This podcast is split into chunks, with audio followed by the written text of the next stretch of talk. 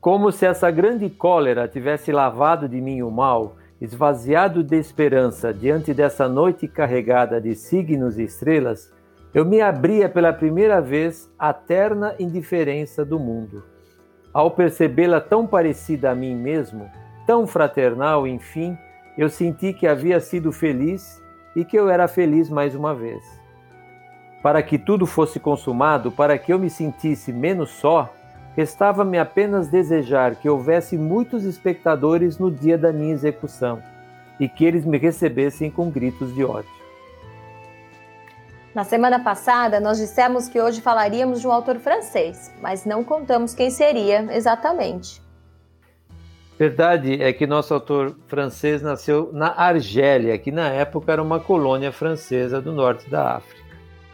Membro da resistência francesa durante a Segunda Guerra, ativista comunista oposto ao totalitarismo soviético e celebridade literária, ele realmente foi uma grande personalidade.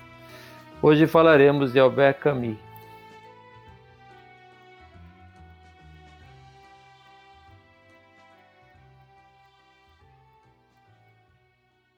Pai, eu lembro que uma das primeiras coisas que você me falou de literatura foi que existem três grandes é, literaturas europeias de peso: a inglesa, a russa e a francesa. O Camus é o primeiro francês que a gente escolheu aqui no podcast. Por que, que a gente escolheu o Camus? Vamos falar um pouco dessa escolha? Sim, a literatura francesa tem diversos, muitos gigantes. Alguns deles, ou muitos deles, são do século XIX. Isso quer dizer que a linguagem que eles abordam, que eles utilizam, é um pouco distante da nossa. Às vezes fica pesado ler, como quando a gente lê Machado, quando lê os livros para o colégio aqui no Brasil. Mas é, século XIX, nós temos Stendhal, nós temos é, Balzac, temos Flaubert, são, são grandes autores que têm obras fundamentais na literatura universal. Escolhemos o Camus justamente por essa nossa proximidade com ele. E por quê? Está na moda Camus novamente em razão dessa nossa pandemia que atravessamos no momento. Mas vale a pena ler Camus por outras razões também, né, Ana? É, com certeza. Eu, quando li o Camus pela primeira vez, eu fiquei muito tocada com as coisas que apareciam ali, especialmente o estrangeiro, que a gente vai falar depois. É um livro bastante chocante, né?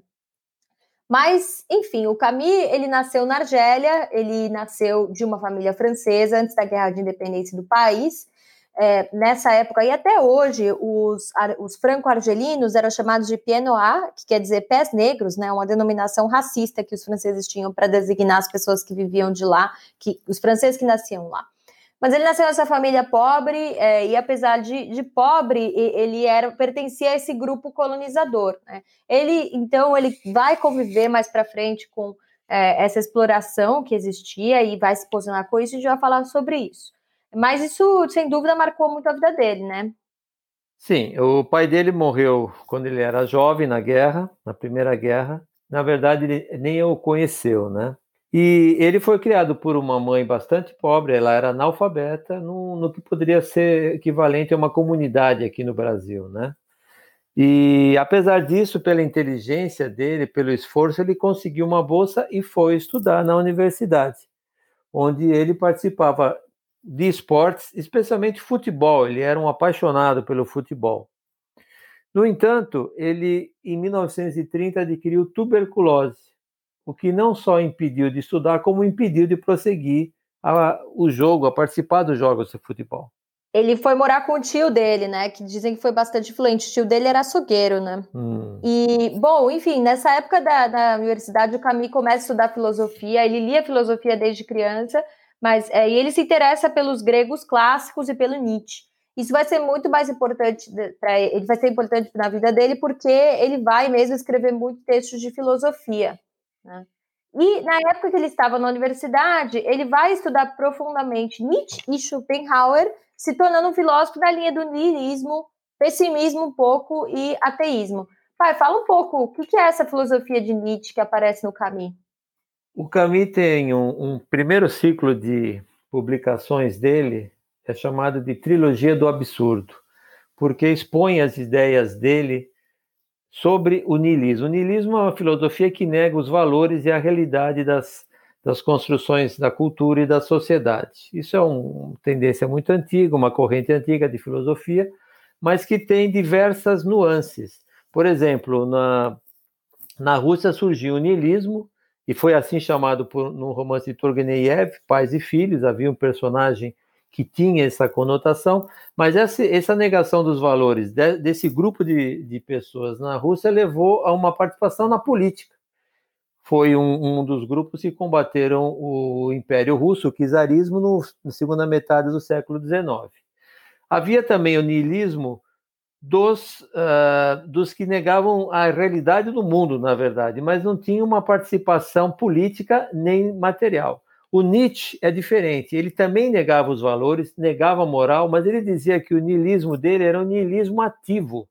Não era simplesmente negar, ele queria destruir essa noção dos valores para que o homem pudesse alcançar uh, a sua plena realização, aquela Übermensch, o super-homem que ele dizia, né? Que acabou inspirando, infelizmente, algumas filosofias nefastas posteriormente, né? Mas, de qualquer maneira, ele queria que a pessoa vivesse o dia de hoje e, e alcançasse o seu potencial. O que, que o Camus via no, de, de acordo com essas é, linhas filosóficas, o que ele defendia? Defendia que a vida era, uma, era um absurdo total, todo o nosso esforço, toda a nossa luta, não chegavam a lugar nenhum, e o mundo nos era indiferente. Como diz o texto final que nós lemos, que é o texto, o parágrafo final do estrangeiro, o universo não faz nada para o nosso bem, ele não conspira a nosso favor, ao contrário do que muitas pessoas acham. Então, segundo o Camus, a vida seria um absurdo. Entra aí o tal do mito do Sísifo. Você vai falar depois, né? Do mito do Sísifo? Nós vamos falar depois, vamos chegar dos livros, mas enfim, mas é, mas é um pouco o niilismo vai aparecer muito no caminho, mas é importante dizer que ele não era necessariamente um cara depressivo, um cara que não era ativo. Muita gente confunde a filosofia niilista com, um com uma depressão ou uma inação, e a gente falou do Nietzsche é um pouco o contrário. Então, e justamente por isso, ele achava que é, toda essa luta, toda essa essas mudanças que havia na vida, que nos causavam tanta dificuldade, deviam ser, no entanto, superadas com alegria, com esforço, tentando alcançar o prazer máximo nas coisas. Então, não era uma negação que levava ao imobilismo e ao pessimismo. Com certeza. Inclusive, ele teve uma vida muito ativa, como a gente já falou, ele era muito inteligente, estudou primeiro no liceu, próximo em Alger, depois ele foi para universidade, é, e ele teve várias amantes, várias namoradas a vida inteira. Alguns biógrafos descrevem ele, meu pai protestou o termo, mas, mas descreve, o descrevem como mulherengo. então ele realmente teve mulherengo, né? mulherengo mesmo, um monte de namorada, um monte de coração partido, não é legal. Mas enfim, Camille, ele era um, ele tinha essa, essa atividade amorosa grande, jogava futebol também, e com 25 anos ele se juntou ao Partido Comunista, e na cabeça dele, o que ele dizia, isso era uma maneira de se opor, enfrentar as desigualdades sociais. Primeiro, ele se junta ao Partido Comunista Francês, mas em seguida ele se desassocia. A gente vai falar um pouco disso mais para frente. Ele, é, ele tinha oposição ao socialismo soviético, ele não gostava de várias coisas, mas ele vai se associar ao Partido Comunista da Argélia, que era um pouco, tinha um viés um pouco mais anticolonialista ou anti-exploração. É, nesse partido, ele participa da organização do Teatro dos Trabalhadores, que era um teatro onde ele botava várias peças com temas anticoloniais, etc. E nessa época, bem jovem, então com 25 anos, ele vai escrever alguns manuscritos que vão servir de base para os primeiros livros. Pai, vamos começar a falar dos livros, então? Vamos. Primeiro vamos dividir, como alguns estudiosos dividem, a obra dele em três fases. A primeira fase é chamada fase do absurdo, e consta de um livro, uma peça e um ensaio filosófico. Aliás, as três fases têm obras desse, desse estilo em cada uma delas, né? Ah, no caso da, do, do absurdo, o livro é O Estrangeiro, a peça é Calígula e o ensaio filosófico é o mito de Sísifo. Bom, falando do estrangeiro, o estrangeiro é a história de uh, um personagem, um, um, homem de meia idade que mora em, em, na cidade de Alger e ele é uma pessoa vazia, uma pessoa insensível, uma pessoa que não, ela, ele não desenvolve ligação com as outras pessoas, desenvolve sentimento. O livro começa com a mãe dele falecendo e ele vai nesse funeral e ele tem uns comportamentos estranhos. Ah, acontecem algumas circunstâncias que levam ele a cometer um crime por uma razão um pouco quase que circunstancial. E o livro vai acompanhando esse personagem pela jornada de cometer um crime, passar por um processo, etc. Durante toda essa jornada, e a gente não vai contar para não entrar em spoiler, é um pouco chocante o comportamento do personagem. Ele é bastante indiferente, ele é bastante. É, um pouco. Ele é bastante diferente, ele é bastante cético com relação às coisas e, e não realmente não se movimenta, não se emociona muito. Então, esse livro, por que, que ele é importante? Porque esse personagem, ele tem um pouco essa realização que o Camus tem, de que, na verdade, tudo é um absurdo, então tudo não tem sentido, e ele não reage muito nas coisas. Pai, como é que isso aparece depois no mito de Sísifo também? É, nesse outro livro ele expõe é, um ensaio né, filosófico, ele expõe, então, toda essa ideia dele sobre o absurdo da existência. Esse mito é um mito grego, em que uma personagem foi condenada pelo Deus Supremo a levar uma pedra até o topo de uma montanha, e cada vez que a pedra estava chegando, quando ele estava chegando com a pedra, ela descia até a base da montanha e tinha que começar tudo de novo. Então, esse esforço inútil e continuado, ele usa para mostrar como ele via a vida como uma luta absurda. Mas o interessante do livro é que ele aborda a, a ideia do suicídio como uma forma de interrupção desse absurdo. E ele diz que o problema filosófico mais importante é o problema do suicídio para ele. Por que, que as pessoas, então, não fogem desse absurdo pelo suicídio? E ele dá, então, aí que a gente falou que não é uma, uma ideia depressiva absoluta, porque ele condena, digamos assim, o suicídio, porque nós temos que procurar, durante essa luta, sem sentido para ele da vida, ter prazer, construir coisas culturalmente belas, enfim, viver a vida com intensidade. Então, esse é o, é o tema do mito de Sísifo. E no caso do Calígula, é uma peça de teatro em que Calígula, todos devem lembrar, um imperador romano com poder absoluto que acabou enlouquecendo e cometendo insanidades, e ele mostra, através de, de alguns dos comportamentos do Calígula, esse absurdo da vida e o absurdo de que de que as pessoas têm que enfrentar sem sentido nenhum. Então, essa é a primeira fase do, do Camus, segundo alguns autores. Bom, não vão se assustar, porque se vocês abrirem o mito de Sísifo, a primeira frase vai ser: só existe um problema filosófico realmente sério, o suicídio. A gente promete que fica melhor no final. Também vale lembrar, contudo, que a educação francesa, de maneira geral, inclusive já naquela época, incentiva muito o estudo da filosofia e os alunos franceses têm que fazer redações filosóficas. Então não é um livro fácil, não é um passeio na praia ler o mito de Sísifo, porque realmente ele é um ensaio filosófico, às vezes difícil. Mas é, as mesmas ideias estão no estrangeiro de uma maneira literária. A segunda fase do Camus é quando ele, acontece quando ele muda para os Alpes. Na verdade, na primeira fase ele tinha, estava em Paris, ele mudou para Paris nos anos 40. Só que na segunda fase ele precisa mudar para os Alpes por conta da tuberculose que a gente já falou que ele tinha adquirido. Aí ele vai escrever três livros, né? A Peste, o Mal Entendido e o Prometeu, uh, que também são, respectivamente, o livro, o ensaio filosófico e a peça.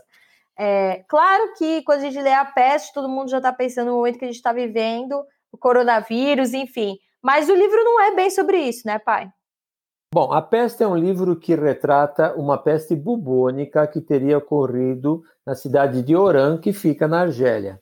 Então, durante essa peste, a cidade ficou isolada de todo o resto do país, as pessoas que estavam lá dentro não podiam sair e quem estava fora não podia entrar.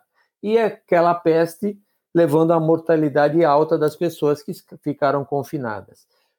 Cada personagem ou cada pessoa da, da, dentro da cidade confinada teve um comportamento diferente. Houve aqueles que se aproveitaram enriqueceram, houve aqueles que ficaram indiferentes, outros se entregaram e um, muitos deles, inclusive o personagem principal, simplesmente combatia a peste e fazia de tudo para que aquilo é, não é, prejudicasse tanto a cidade.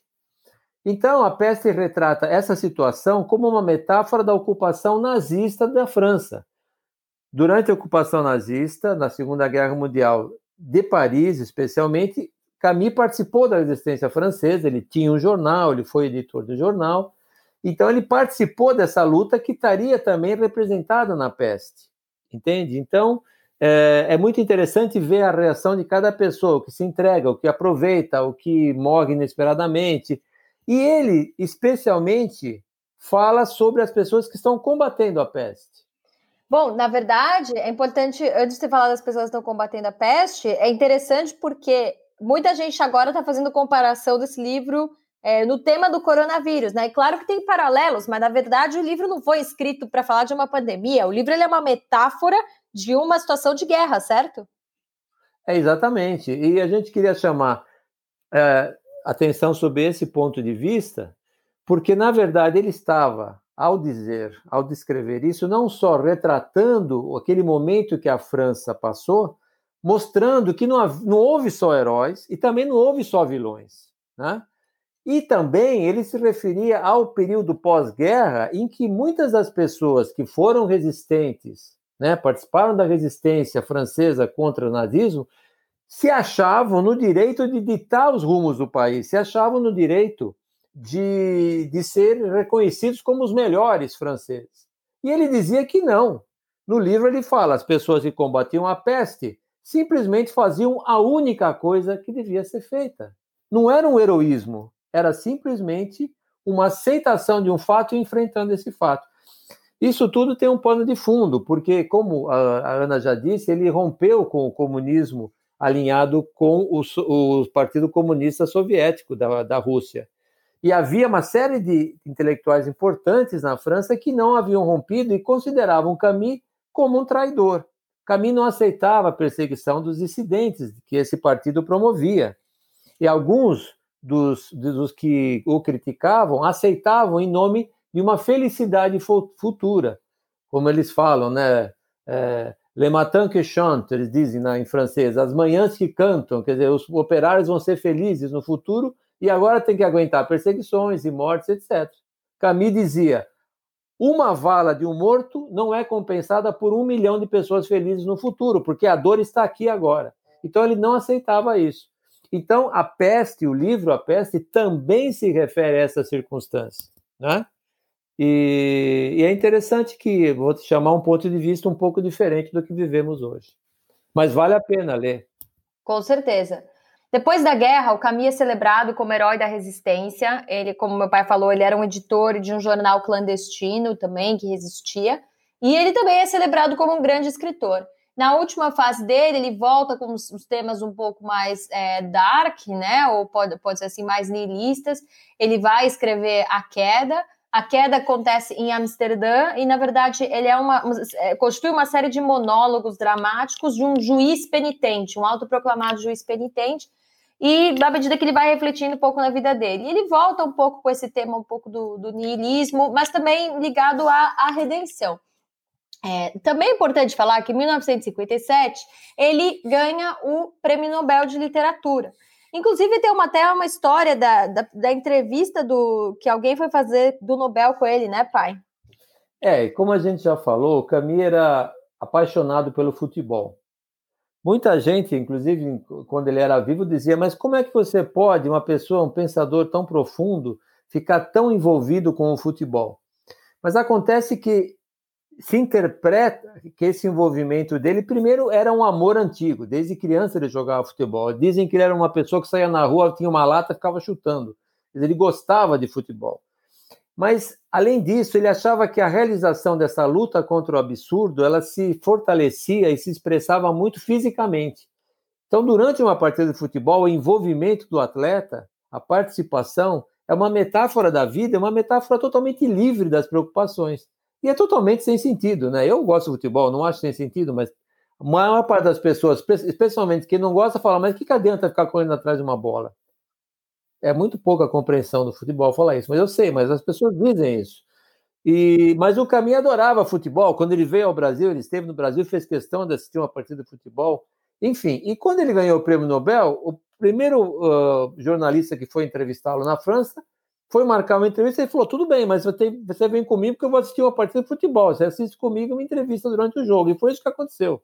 Ou seja, ele era uma pessoa que tinha uma participação em várias, várias é, atividades diferentes na vida, tentando ser feliz, né? Mas no fim ele morreu de uma forma trágica.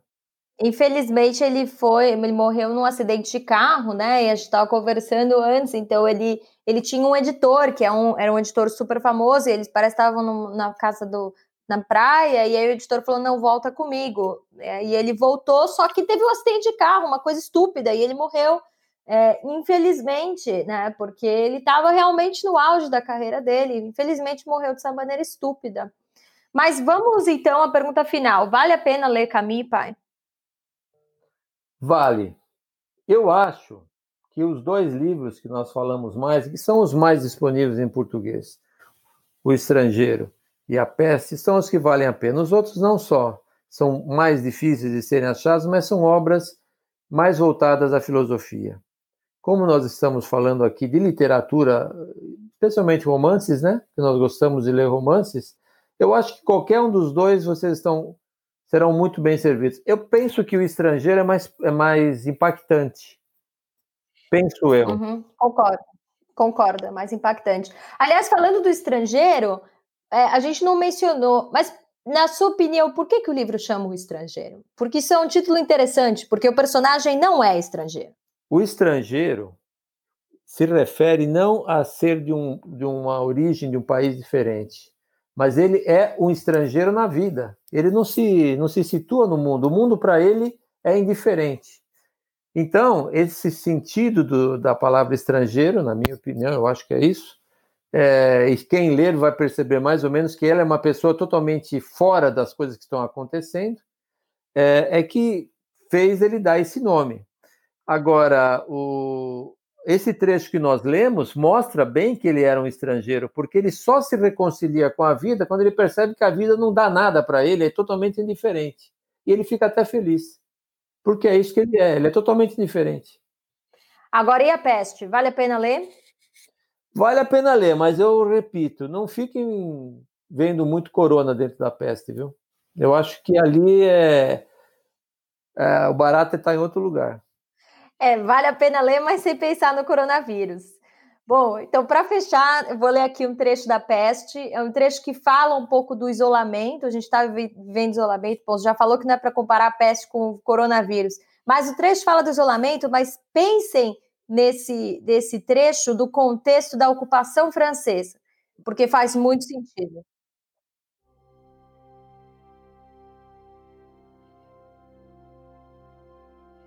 Na maioria dos casos, era evidente que a separação não devia cessar senão com a epidemia. E para todos nós, o sentimento que fazia a nossa vida e que, no entanto, julgávamos conhecer bem, assumia um novo aspecto. Maridos e amantes que tinham maior confiança nas companheiras revelavam-se ciumentos. Homens que se julgavam volúveis no amor redescobriam-se constantes. Filhos que tinham vivido junto da mãe, mal olhando para ela, depositavam toda a preocupação e angústia numa ruga de seu rosto que lhe povoava a lembrança.